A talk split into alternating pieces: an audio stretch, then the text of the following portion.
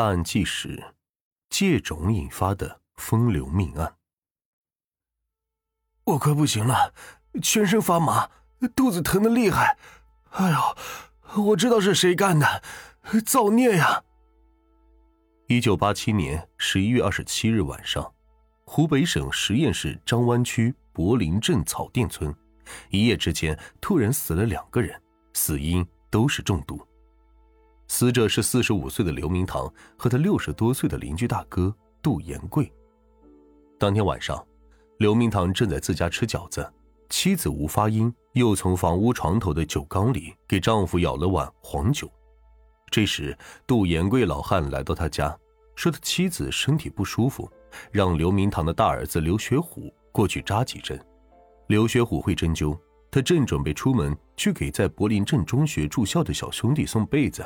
便让杜延贵等他一会儿，刘明堂便留杜延贵一起喝酒，顺便等着刘学虎回来。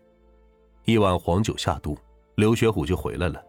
杜延贵忙起身，拉着他往自己家中走去。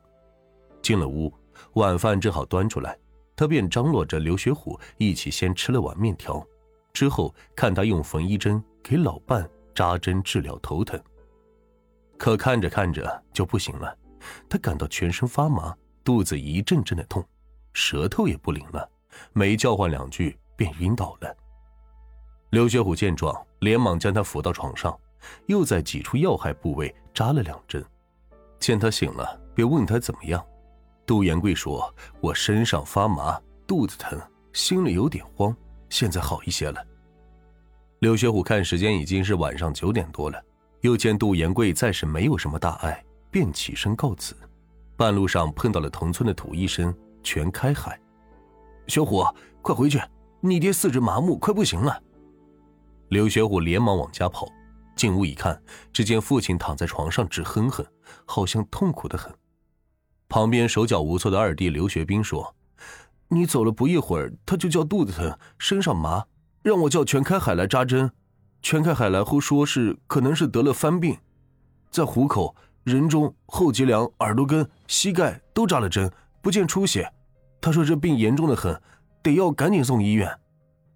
刘学虎说：“这跟杜延贵的毛病一样呢，怕是喝酒中毒了。我开车送他们去医院。”刘学虎说罢就要去开车，这时刘明躺在床上，有一句没一句的说：“我快不行了，全身发麻，肚子疼的厉害。哎呦，我知道是谁干的。”造孽呀！这话未说完，又昏过去了。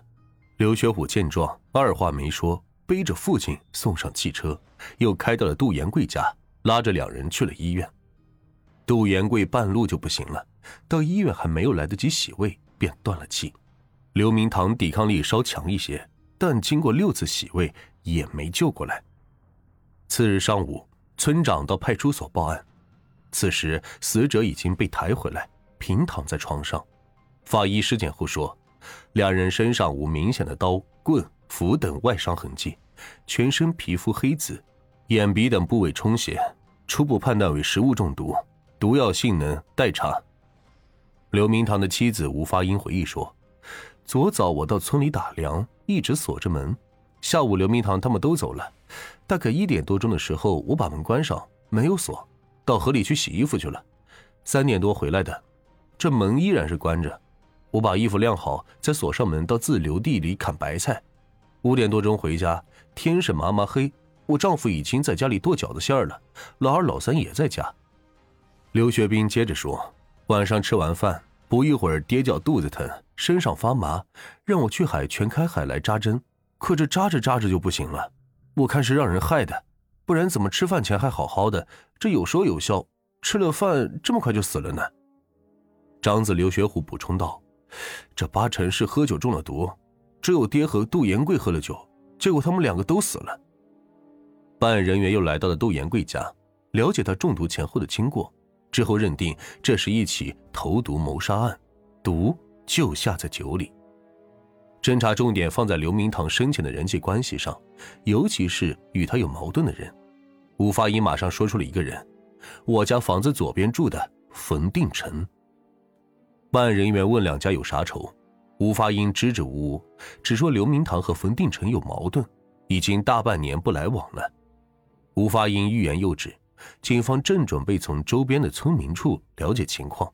刘明堂的弟弟刘明亮提供了一条重要线索：夏天的一个下午，刘明堂到砖厂找他，说是有大事商量。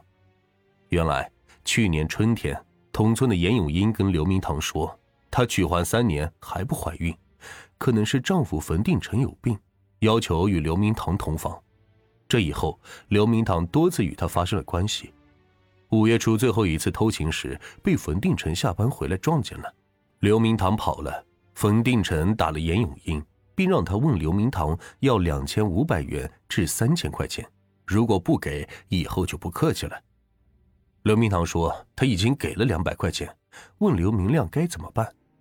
刘明亮当时说了三条意见：一是买点东西送给冯认个错算了；二是写个检讨交给村里，让村里给调解调解压下去；三呢就是不闻不问。最后刘明堂选择第三条，决定拖着。刘明亮还反映说，刘明堂死后严永英有点不正常，脸色和平时不一样，怕见人似的。这条线索让冯定成两口子的嫌疑陡然加大，因此又有村民反映，案发当天下午一点左右，看见冯定成搭梯子在自家墙上修电线，而严永英前段时间曾托人搞剧毒中药羊角漆，说是给冯定成治腿病。专案组会商后，立刻传唤了冯定成、严永英，并在冯家搜出了中药手册一本，不知名的草药四种。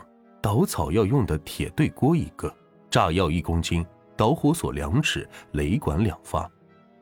经过连夜的突审，严永英的心理防线彻底崩溃，抽泣着说：“这事怪冯定成，也怪我呀。”让人想不到的是，这事的起因是冯家两口子想要个儿子。